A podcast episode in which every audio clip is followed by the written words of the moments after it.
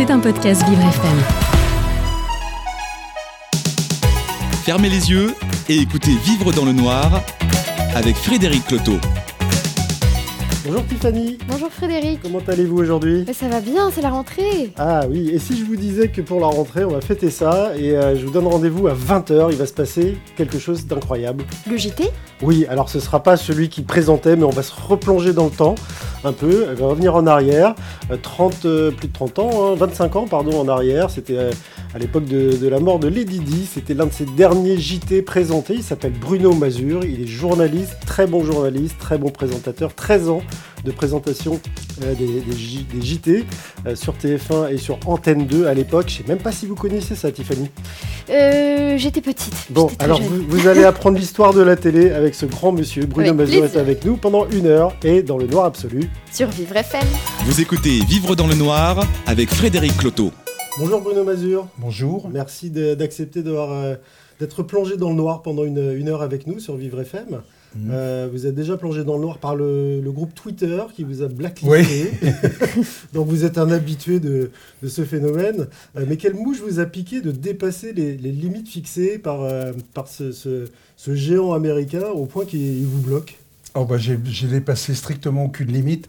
Quand je vois les tweets haineux, complotistes, antisémites qui défilent toute la journée, moi j'ai été éliminé sur la base d'un tweet que j'avais fait à une euh, militante euh, LFI et très excitée.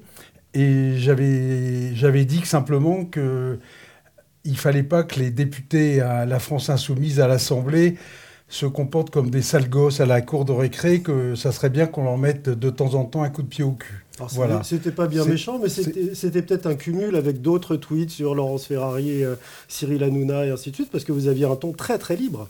Ouais, bah non, mais c'est le principe de ce genre de réseau social. Mais non, non, mais encore une fois, j'ai vraiment le sentiment. Bon, c'est vrai que c'était polémique et, méchant, mais je suis pas du tout le seul, loin de là. Mais il y avait aucune, j'ai transgressé aucune chaîne. Il y avait, avait pas d'appel au meurtre, il y avait pas d'appel à, enfin bon, c'était, j'en suis pas encore revenu, mais c'est pas grave. Euh, J'attendrai qu'Elon Musk euh, se décide à racheter ce, ce putain de réseau, puisqu'il a dit que tout le monde pourrait dire absolument n'importe quoi, ce qui serait un, un vrai danger. Ça veut dire, euh, Bruno Mazur, que la parole politique ou l'opinion politique exprimée sous cette forme, donc 140 signes maximum, ce qui n'est pas beaucoup, euh, elle est, euh, elle est aujourd'hui censurée au moindre petit écart qui ne plaît pas à un parti, par exemple? Non, mais là, je vous dis encore une fois, c'est censuré par des gens euh, en plus qu'on ne connaît pas, qu'on euh, ne sait pas sur quels critères ils décident ça. C'est sans appel. Et non, mais c'est vrai. Non, en même temps, clairement, j'ai une forme de frustration parce que j'aime bien justement euh, commenter l'actualité. J'étais journaliste pendant des dizaines d'années, donc ça me ça me manque de ne pas pouvoir ouvrir ma grande gueule, mais en même temps, c'est vrai que quelque part, euh, ce sont des réseaux sociaux où quelquefois il y a un petit peu trop de défoulement, effectivement. Donc euh, voilà, c'est quand je vois, il y a, certaines personnalités qui sont euh, bâchées. Par exemple, là, en ce moment, ces derniers jours, c'est Ségolène Royal qui en a pris plein la, tronche, à juste titre parce qu'elle a dit des horreurs absolues sur les Ukrainiens. Mais bon, en même temps, il ne faut pas que ça se transforme en défouloir euh, continu, quoi. Donc voilà, c'est pas. Franchement, il y a plus grave dans la vie que d'être euh, viré de Twitter.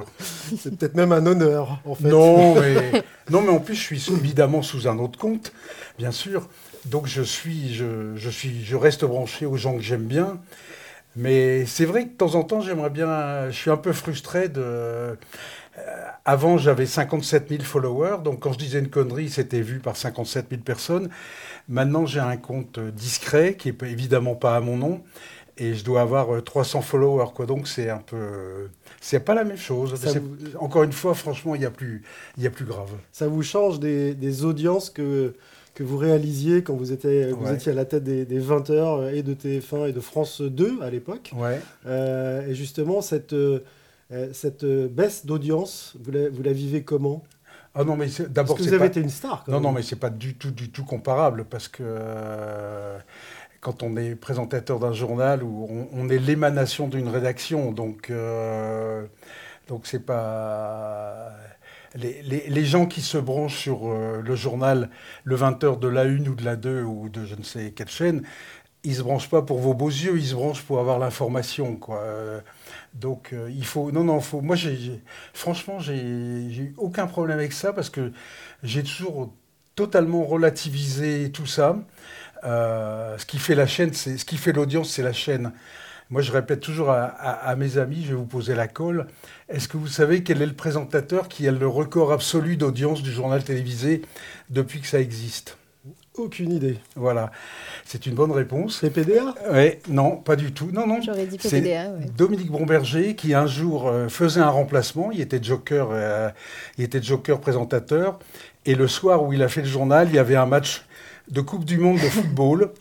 Et donc, c'est le jour où la, la TF1 a fait le, la plus grosse audience de, de sa carrière. Voilà. Donc, ça relativise totalement. Vous voyez, ça, c'est un joker, c'est un, un, présentateur qui était là quasiment par hasard, qui détient le record. On va dire que c'est quand même une exception parce que, notamment à cette époque-là, les, les, présentateurs dits vedettes étaient quand même starisés et attiraient euh, énormément euh, l'audience. Vous ne pouvez pas le nier. Il euh, y, y, a de grands noms, Claude Sérillon, vous, ouais, évidemment. Non, non, non mais honnêtement, enfin, je, non, non, ne, ne, croyez pas que c'est de la fausse modestie. Mais euh, quand on était remplacé pendant les vacances, euh, nos, suppléants faisaient à, à 10 000 ou 100 000 près exactement les mêmes audiences. Encore une fois, c'est la chaîne qui fait l'audience. C'est pas du tout, c'est pas la, personne. Je vais pour appuyer mon raisonnement. Jean-Claude Bourret qui était sur la une et qui faisait le 13h à l'époque où on battait des records d'audience tout, le temps, puisqu'on faisait à l'époque 43% de part de marché, ce qui est dingue. Ça veut dire que sur 100 personnes qui regardaient la télé, il y en avait 43 qui étaient branchées sur la une. Maintenant, quand ils font 27%, ils, sont, servent le champagne.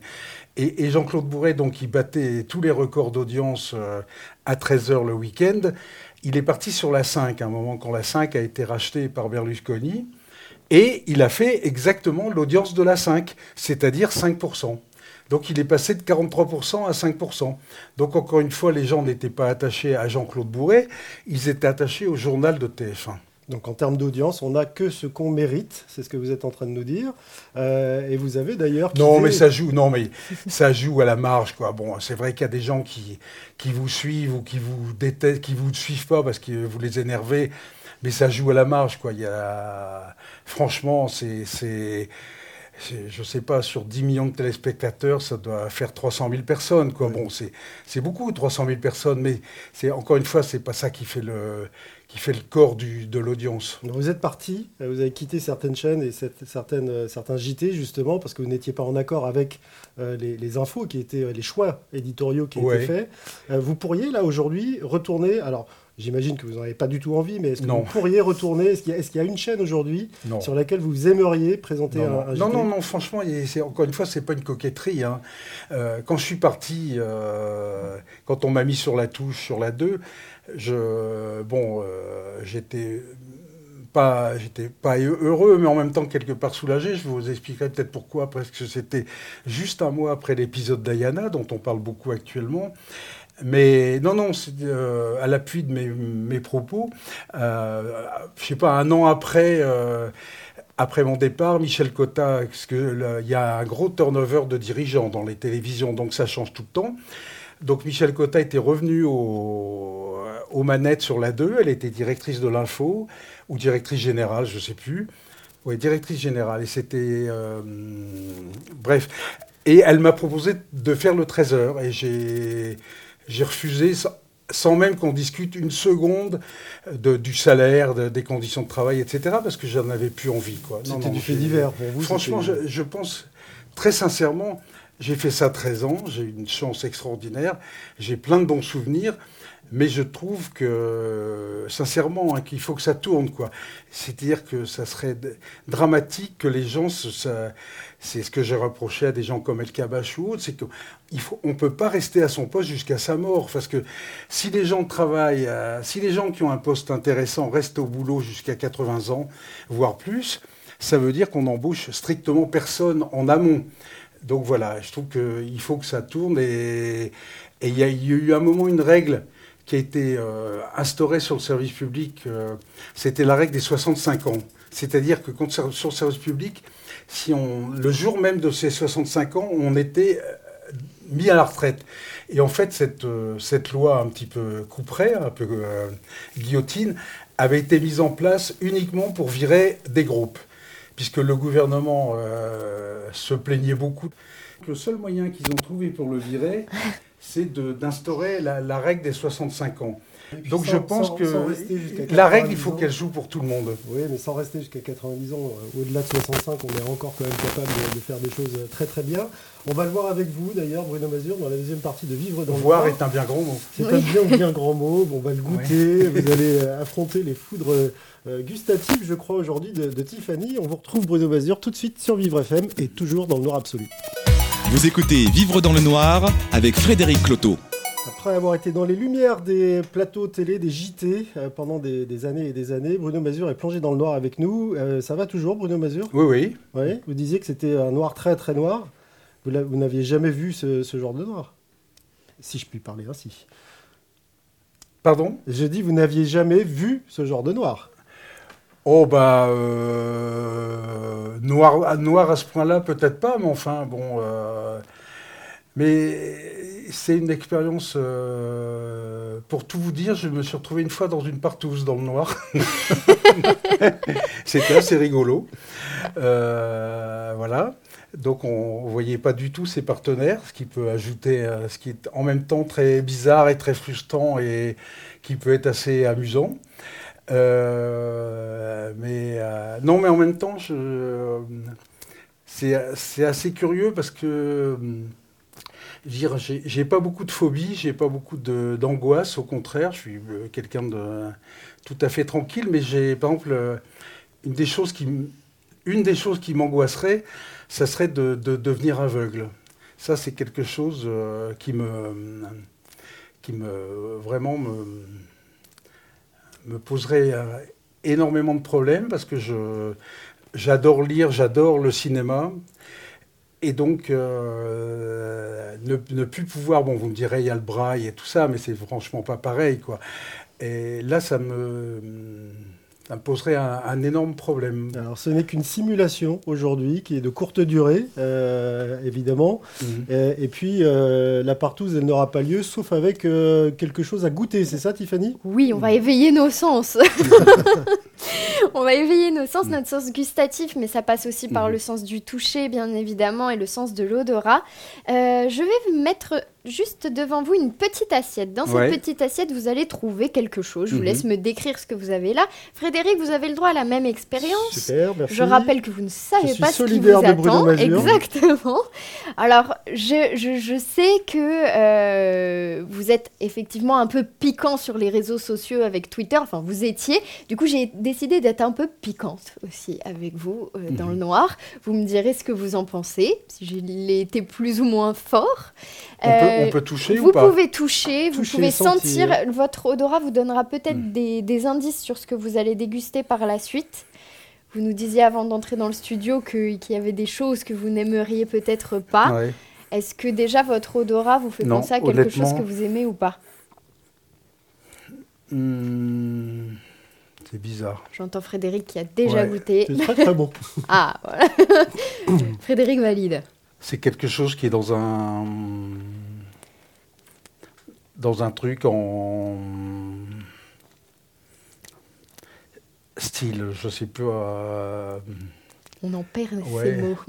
style biscuit ou autre. Vous avez une, euh, une, baguette sur laquelle est, tartiné quelque chose. C'est une baguette, ouais. ouais. Ce qu'il y a mm. sur le dessus, c'est vraiment ça qui m'intéresse euh, le plus et c'est ce qui va faire ressortir cette odeur particulière. Est-ce que l'odeur vous parle? j'ai honte, mais. Végétal, animal? C'est pas évident, hein Non, je... plutôt végétal, mais je... je peux me tromper lourdement. Frédéric, vous, euh, vous auriez dit végétal ou animal? Bon, Vous avez déjà goûté. mais... J'ai goûté, j'aurais dit animal. Hmm. Allez, je vous laisse goûter, évidemment, euh, Bruno Mazur. Hmm.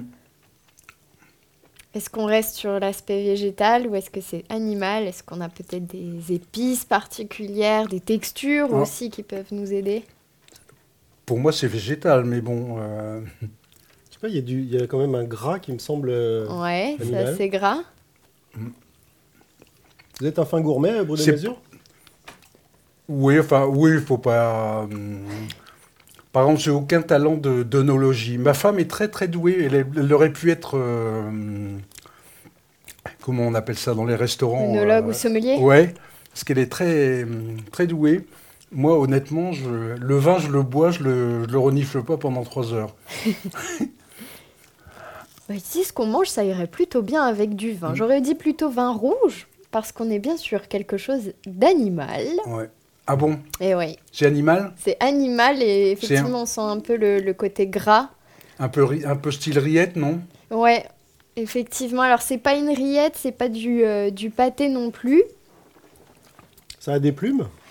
Euh, Ça a des plumes, ouais. Mmh. Mmh. Donc, on, serait sur un, volatile, mais lequel? Non, Moi, je donne ma langue au chat. lequel? Ouais. Eh bien, c'est du canard. Du? Du canard. Ah bah voilà, bah, j'avais tout faux. Vous avez ici... J'avais vraiment tout faux.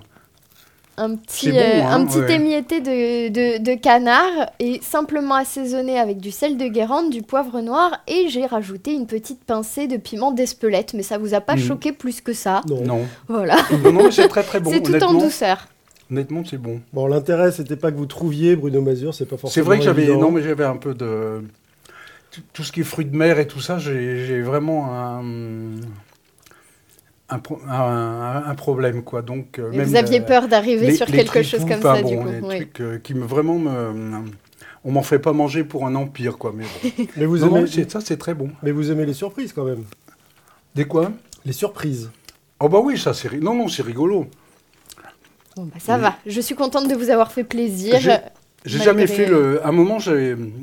J'avais envie de m'inscrire au, justement au dîner en noir, là, au dîner dans le noir, et, et en fait, euh, comme le nombre de choses qu'on dit je le ferai demain, je ne l'ai pas fait. Voilà. Mais c'est vrai que ça, ça m'amuserait de, de voir si ça fonctionne, le fait de, de discuter avec des gens comme ça, c'est quand on, sans du tout avoir euh, idée de, de leur physique ou de leur... Euh, leur apparence, de leur. Euh, ça, oui, ça peut. C'est de toute façon une expérience euh, euh, rigolote. Oui. ce, qui est, ce, qui est, très rigolo dans le restaurant dans le Noir, c'est que vous vous entrez beaucoup plus facilement en contact avec des voisins que vous ne connaissez pas que si vous mettiez à, une terrasse parisienne où vous allez voir personne autour de vous, dire bonjour à personne, alors que là, le contact est, instantané. Les gens viennent, vous reconnaissent encore dans la rue et viennent spontanément vers vous euh, Ceux qui ont plus de 50 ans, oui. une génération. Non, oui, oui, oui. Mais, euh, non, mais franchement... Euh, ça arrive, hein, mais de plus en plus rarement. Et franchement, je m'en plains pas parce que je, encore une fois, vous n'êtes pas obligé de me croire, mais moi, ça me, je suis pas du tout mégalo, pas du tout, du tout, du tout. Et ça me, quelque part, ça me, au contraire, ça me pesait un peu qu'on, par exemple, les gens dans un restaurant qui viennent vous raconter leur vie et tout ça, moi, ça me, enfin, j'étais pas demandeur, quoi. C'était pas, c'est pas, encore une fois, j'étais, journaliste mon métier, c'était de présenter un journal, et donc j'étais pas ni chanteur de variété, ni, euh, ni acteur de cinéma, ni... Et donc, euh, franchement, quand je rentrais dans un restaurant et que personne ne me reconnaissait, ça me... au contraire, ça m'arrangeait tout à fait. C'était chouette. Je vous ai écouté dans une interview, je crois que c'était avec Thierry Ardisson, où vous disiez que votre plus grand regret, en fait, à la présentation du JT, c'est d'être, euh, d'être, euh, d'avoir le, cul collé euh, à la chaise, c'est l'expression que vous avez employée, et de ne pas pouvoir partir sur le terrain. Pourquoi vous, n'avez pas à un moment choisi puisque vous êtes journaliste vraiment mhm. très, très confirmé, très qualifié, mhm. pourquoi vous n'avez pas choisi d'arrêter la présentation et de partir sur, sur le terrain? Mais j'ai fait ça des années, cher ami. J'ai, je suis rentré, je suis rentré à RMC à 73 par un concours de circonstances, comme dirait l'autre. Euh, et donc 73-74, je suis rentré à la télévision en 75 au service politique. Donc, et j'ai été jusqu'à 84.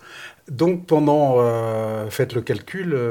56 ans Ouais, 9 ans, j'ai été, journaliste politique et, et, et j'ai de bien, bien, bien meilleurs souvenirs à tout point de vue de cette période-là que de la période de présentateur. Bon, encore une fois, présentateur, il ne faut pas... Il faut pas se mentir, il y a beaucoup d'avantages à tout point de vue. C'est relativement prestigieux, c'est très bien payé, on est invité partout. Mais euh, professionnellement, ça n'a pas d'intérêt en fait. Encore une fois, vous êtes, sur, euh, votre fauteuil de 9h du matin à 9h du soir, à lire les dépêches, euh, en face à face avec votre assistante. Et ça n'a rien à voir avec un boulot de journaliste sur le terrain. En plus, j'ai eu la chance. Donc, j'étais à TF1, donc à l'époque, de très très loin la, plus grande chaîne. Et j'étais au service politique, parce que j'ai toujours été très très branché par la politique. Et j'ai eu le privilège incroyable, exceptionnel. J'étais accrédité, comme on dit, auprès du Parti socialiste. Et donc j'ai eu le privilège formidable de vivre toute l'aventure Mitterrand avant, pendant, après.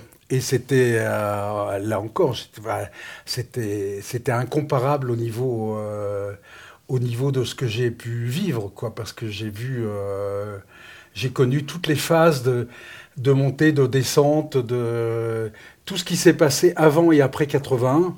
J'étais vraiment au cœur du réacteur et c'était vraiment, d'un point de vue journalistique, j'étais au, au plus j'étais au meilleur endroit ou à la meilleure, au, au meilleur moment. Et eh ben vous êtes aussi au meilleur endroit au meilleur moment, voilà. mesure. Vous allez y rester si vous le voulez bien avec nous. On se retrouve dans quelques instants après une courte pause sur Vivre FM et toujours dans le noir. Vous écoutez Vivre dans le noir avec Frédéric Cloteau. Un petit déjeuner qui commence bien dans le noir absolu avec Bruno Mazur et une tartine de de canard. De canard, tout à fait. Mmh. Piment d'Espelette canard. Donc si vous nous entendez mâcher pendant l'émission, c'est normal. Euh, on, continue de profiter de ce, produit. Bruno Mazur, vous nous disiez que vous aviez vécu une expérience extraordinaire au cœur du réacteur Mitterrand, en l'occurrence, mhm. dans les années 80. Est-ce qu'aujourd'hui, euh, vous pensez qu'un journaliste politique tel que vous, on va essayer de se, propulser un peu euh, en avant, pourrait vivre la même expérience avec, avec un président comme Macron? Oui, oui, bah, peut-être moins longtemps, parce qu'il y, a, comme on dit, un turnover plus fort actuellement. Euh, dire que là, je vous dis, j'ai eu la chance, encore une fois, c'était la première chaîne de télévision et encore une fois de très très loin la, plus regardée à l'époque, même maintenant encore, mais l'écart est beaucoup moindre.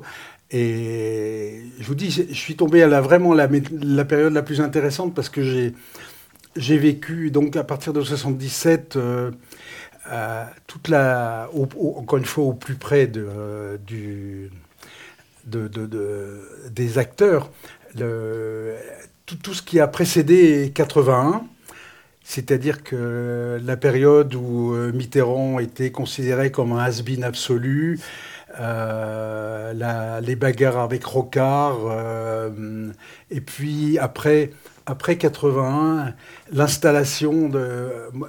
C'est difficile à raconter parce que j'ai. Tous les, les, gens comme Bérégovoy qui sont devenus euh, secrétaire général de l'Élysée ou autres, moi je les ai connus euh, petits, pas petits, c'est pas péjoratif, mais euh, secrétaire du Parti Socialiste dans un bureau de 5 mètres carrés, quoi. et, et, ces gens-là, du jour au lendemain, se sont retrouvés dans, à l'Élysée ou à Matignon ou au Quai d'Orsay ou ailleurs, dans des bureaux de 100 mètres carrés, avec une hauteur de plafond de 10 mètres. Et donc c'était très intéressant de voir le, le passage de ces gens-là. Il y en a qui, qui, ont pris ça très bien, il y en a qui ont un peu pris la grosse tête. Euh, moi, ça, ça m'intéressait d'un point de vue observateur de de voir ça. Et encore une fois, j'étais, j'étais à une place privilégiée pour euh, observer tout ça. Alors, place privilégiée, puis spécialiste aussi du sujet politique. Est-ce que la communication politique, pour vous, elle a évolué entre cette période-là, donc années 80 Mitterrand, et puis, euh, et puis aujourd'hui? C'est totalement différent parce qu'à l'époque, il y, avait, il y avait trois chaînes de télévision. Et maintenant, il y a, il y a les chaînes d'infos, donc le, le paysage est... Et on ne peut pas du tout comparer parce que c'est incomparable au vrai sens du terme. Maintenant, il y a une conférence, enfin, il y, a des, chaînes d'infos. sur la une et sur la 2, il y a, on faisait trois journaux par, par jour, point barre, quoi. Sauf événements exceptionnels, style assassinat de Kennedy ou, autre, quoi. Mais en période normale, euh, il y avait 13h, 20h, 23h. Et donc, il pouvait se passer n'importe quoi entre-temps. Tandis que maintenant, les chaînes d'infos, il y en a au moins 3 ou 4, euh, qui se concurrencent de façon assez insensée et qui tournent 24 heures sur 24. Donc, c'est c'est la course euh, au, au, mauvais scoop, c'est la course au buzz, c'est celui qui fera le plus d'audience en, en, révélant euh, de, pseudo-informations. Enfin, c'est exactement ce que vous avez... Très, très, très pervers. C'est exactement ce que vous avez décrié au moment de la mort de, Diana. Mhm. Euh, en disant on va pas faire du très mauvais Paris Match pendant des heures parce qu'il n'y a rien à dire. Elle n'est presque rien maintenant. Elle est plus princesse et, quelque part bah, il faut pas en faire des caisses quoi. Non, non, mais c'est drôle parce qu'on en parle beaucoup, c'était 25 ans. J'ai, encore une fois, j'ai eu le bonheur, le, privilège de faire 13 ans de journal télévisé, ce qui est une sorte de record. Enfin bon, euh, quand j'ai commencé, je, je pensais que j'allais faire un an et puis j'allais être dégagé. Donc faire 13 ans déjà, pour moi, ça a été une divine surprise. Et, et donc sur 13 ans, c'est de loin mon plus mauvais souvenir, vraiment de très très loin. Parce que, et là encore, c'est pas du tout une coquetterie. Hein. Je, si vous voulez, je peux vous raconter un petit peu en détail ce qui s'est passé ce jour-là, si ça vous intéresse, mais j'ai le sentiment qu'on a fait le. Enfin, on a produit le plus mauvais journal qui soit. Et, voilà. Et donc, j'avais honte pour moi et pour euh, les gens qui étaient autour de moi de ce qu'on a mis à l'antenne.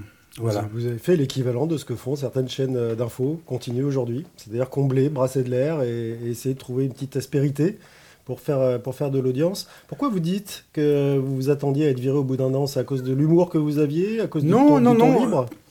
Non, parce que je suis arrivé là un peu par hasard et que à l'époque, euh, encore une fois, les, les, les présentateurs, et c'était très bien comme ça, ils faisaient deux ans, ils faisaient deux ans maximum, quoi. Et c'est parce que ça tournait beaucoup et c'est pas plus mal parce que je trouve que pour les téléspectateurs, le changement d'herbage réjouit les veaux. et, que ce, euh, je sais pas, euh, avoir le même visage tous les soirs à 20h pendant 20 ans, c'est un peu triste, quoi. On a envie de changer. Comme, euh, voilà, donc on n'a pas envie de dîner pendant 20 ans avec la même personne, sauf si c'est son chéri ou sa chérie. Mais donc, à l'époque, les présentateurs, ils faisaient, deux ans, euh, trois ans grand maximum. Et donc, je pensais être resté dans la dans la moyenne, quoi. Mais moi, je me suis retrouvé là vraiment par hasard, hein, parce que j'étais au journal, j'étais au, service politique. Mais bon, ça tombait bien parce que c'était donc en 84. Je commençais à en avoir un petit peu, un petit peu marre parce que j'avais l'impression un peu de tourner en rond. ça faisait quatre ans que je, trois ans que je suivais Mitterrand, président.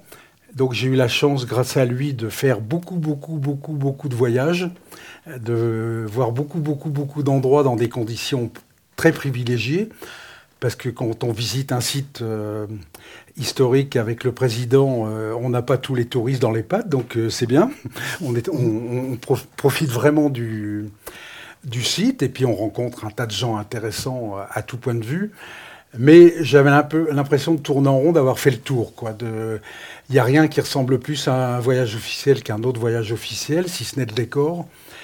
Et donc, je commençais à me dire que j'allais euh, demander une autre affectation. Et c'est arrivé vraiment par hasard, parce que c'était donc l'été 84.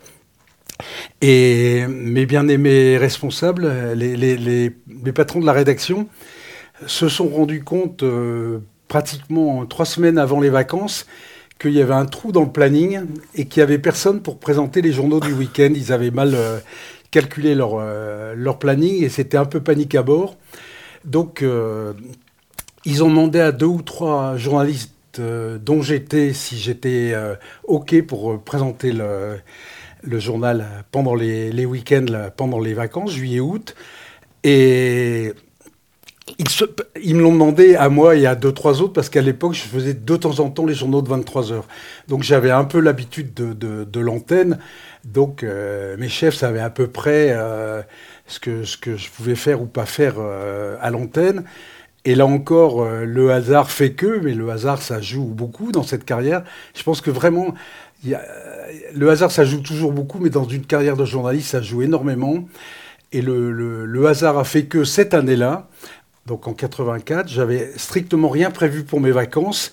Et j'ai dit, oui, moi je suis, je suis dispo, je, je suis à Paris, je peux, je peux, peux faire les week-ends.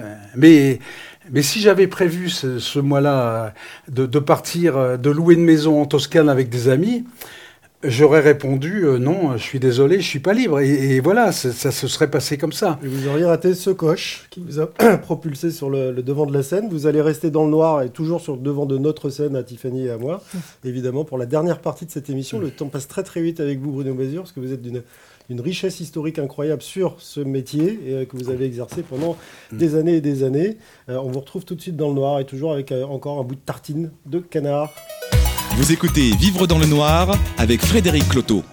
Bruno Mazur, dans le noir absolu, vous étiez en train de nous dire que voilà, la chance, le hasard, euh, ça faisait pas mal de choses dans ce métier, mais c'est un métier quand même euh, dit de requin, où des gens se battent pour avoir ce genre de place. Et vous, ça a l'air d'avoir été juste facile et du pur hasard, mais vous avez dû quand même jouer des coudes à un moment. J'ai rien demandé, hein. non, non, mais je je me suis pas du tout battu, parce que je, vous dis, ça, on me l'a proposé, donc j'ai, vraiment, j'ai pas fait le, je suis pas allé faire la pute dans les, bureaux des, rédacteurs en chef et des directeurs de l'info et, PDG, euh, mais ça tombait bien parce que je vous dis, j'avais, j'avais envie de, de changer, mais franchement, je pensais pensais pas du tout à la présentation.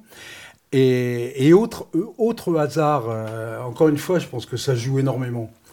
Euh, il y a des journalistes qui arrivent euh, sur un incendie quand les pompiers en remballent les, tuyaux. Il y en a qui arrivent les, avec les pompiers. Donc voilà. Et, et moi, autre hasard bénéfique, c'est qu'à l'époque, mon PDG, le PDG de TF1 s'appelait Hervé Bourges. Et euh, bon, et il était, c'était un, un cateau de gauche, euh, témoignage chrétien, etc., sans, sans, faire de caricature. Et encore une fois, sans que je demande rien.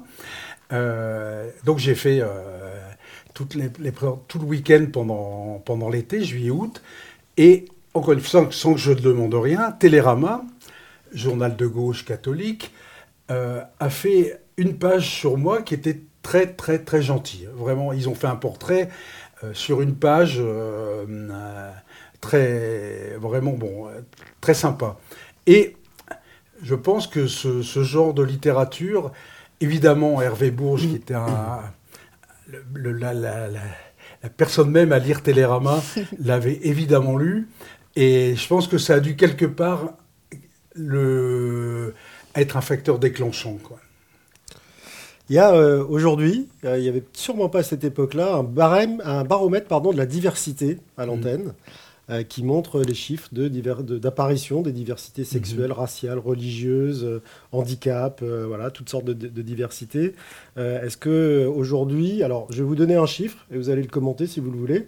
le handicap apparaît à 0,7% du temps d'antenne global mmh. sur, sur les chaînes de TNT. Donc les grandes chaînes qu'on connaît plus les autres. Euh, est-ce que pour vous, ça vous semble correspondre à la société Et qu'est-ce qu'il faudrait faire pour que ça corresponde à la société si ce n'est pas le cas? Ah ouais, bah, vaste, euh, vaste question. C'est c'est effectivement un, problème et qui n'est pas, qui n'est pas malheureusement uniquement le, propre des sociétés de médias. maintenant, maintenant, il y a, avec ce mot horrible de, quota, il y a une obligation de, d'embaucher un certain nombre de, personnes en situation de handicap, mais, euh, mais c'est encore, plus, encore plus compliqué dans une, dans une euh, société de télévision parce que il y a des gens, euh, il y a, y a, des personnes qui, qui, qu'il est compliqué de, de, de, enfin compliqué, qu'il est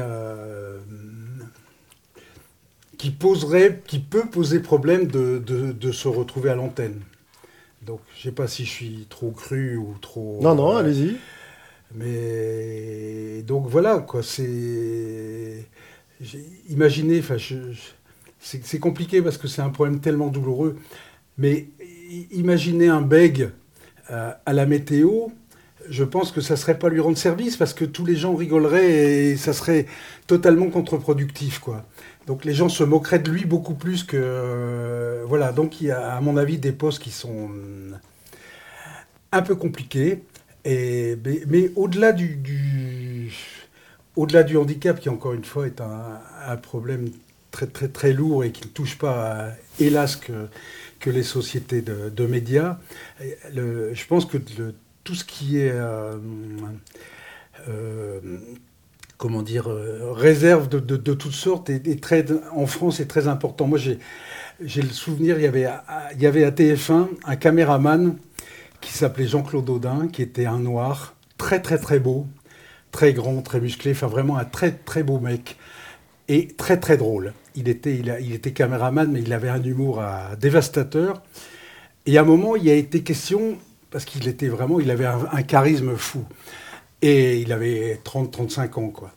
il a été question à un moment qu'on le mette à la météo. Il aurait fait un, malheur, parce qu'encore une fois, il avait un, sourire magnifique, il était, vraiment très beau gosse, très drôle, enfin bon, euh, il, aurait fait un malheur. Et à l'époque, je me souviens que les, patrons de, TF1 ont dit non, non, on ne peut pas mettre un noir à la présentation météo, c'est pas possible. Donc je pense que les préjugés ont, ont la vie dure, et ça je vous dis, c'était dans les années... Euh, après, après 80, quoi. Et donc, il n'y a, pas si longtemps. Et, voilà. Donc je, je, sais pas. C'est les, télévisions sont des sont des entreprises qui sont très très basées sur le l'apparence. Donc c'est un peu euh, voilà, c'est un petit peu compliqué. Encore une fois, je vous dis. Euh, mettre quelqu'un victime d'un bégaiement à l'antenne, ça serait, je pense, pas du tout lui rendre service parce que ça, ça serait contre-productif. hélas, parce que les gens, euh, parce qu'il y a un fond de méchanceté qui n'est pas la peine de, nier. Et qui n'est pas la peine non plus d'augmenter, parce que du coup, c'est ce que vous dites, ça, ferait, ça produirait un, contre-effet. Euh, je passe du, coq, non pas à l'âne, mais au chat. Euh, on vous connaît cette, cette passion pour, pour les chats. Est-ce que vous prêtez autant d'attention aux chats qu'aux humains? Écoutez, je vais dire une horreur.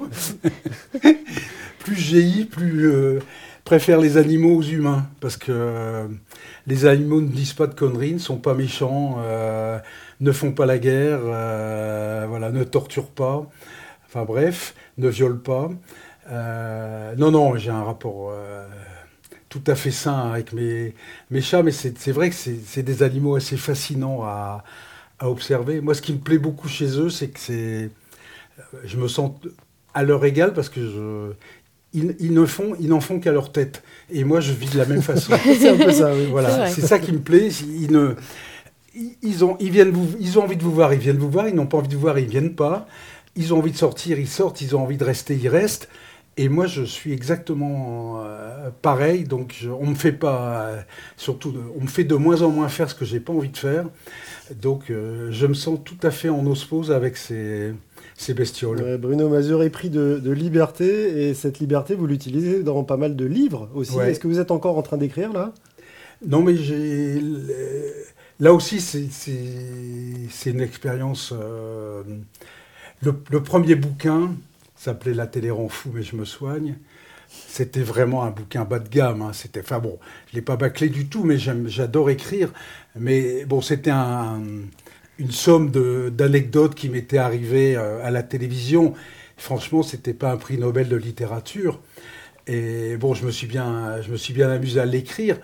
Et, et, justement, j'ai voulu jouer le jeu. Je connaissais absolument personne dans l'édition.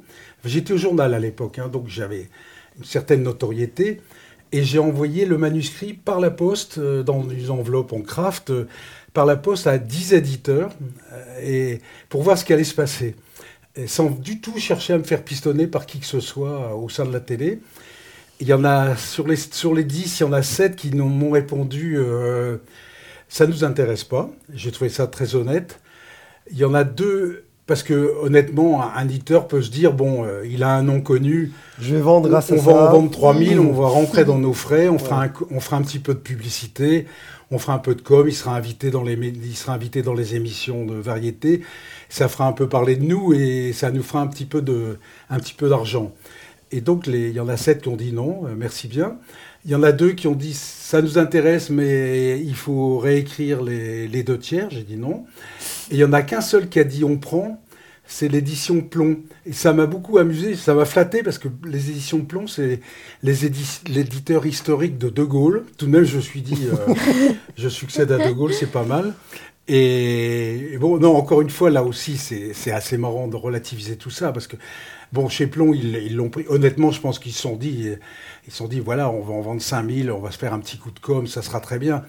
Et donc, ils ont fait un tirage à 4000, 5000 premier tirage, et on en a vendu 130 000. Ah donc, euh, donc voilà, je pense que c'était, on a fêté ça dignement parce que c'était la première fois depuis des décennies pratiquement que, à part les mémoires de De Gaulle, euh, chez Plon, il, passe, il, dépassait la barre des 100 000. Quoi. Donc euh, voilà, c'était un, un bouquin qui n'était pas du tout injurieux, pas bâclé, mais bon, c'était encore une fois, c'était pas, c'était pas Solzhenitsyn. Hein. et, mais donc c'est voilà pour vous dire que le, succès est venu comme ça. Euh, et c'est bon, moi ça m'a fait plaisir, c'était sympa. Merci d'avoir partagé cette anecdote avec nous. Merci d'avoir partagé ce moment tout court dans le noir avec nous, Bruno Mazur. C'est moi. Euh, l'heure est terminée, hélas. Merci Tiffany pour euh, la tartine de. Merci Tiffany. parce que Bruno Mazur, euh, on va le dire maintenant, avait très très peur de cette surprise. Finalement, ça s'est bien passé, Bruno. N'est-ce pas? Pardon? Je dis, vous aviez très très peur de cette surprise et finalement, ça s'est bien passé. Oui, oui, oui. Non, non, mais c'est bien. Bon, tant mieux. Vous gardez. Non, mais c'est vrai que ça, ça un peu c'est un peu bizarre, quoi. Mais non, non, je vous dis, ah, j'appréhendais un peu l'épisode dégustation, mais non, non, c'est euh, c'est sympa. Ben, en fait, on, on s'écoute davantage parler dans le noir. c'est assez, bizarre. On n'a pas, pas, autre chose à faire que ça. Donc oui, je vous confirme qu'on s'écoute beaucoup. Mm. En tout cas, on a grand plaisir à vous écouter aujourd'hui, Bruno Mazur. Et puis euh, Tiffany, bah, je vous retrouve la semaine prochaine pour une nouvelle aventure et toujours dans le noir sur Vivre FM. plaisir. Au revoir, merci. C'était un podcast Vivre FM. Si vous avez apprécié ce programme, n'hésitez pas à vous abonner.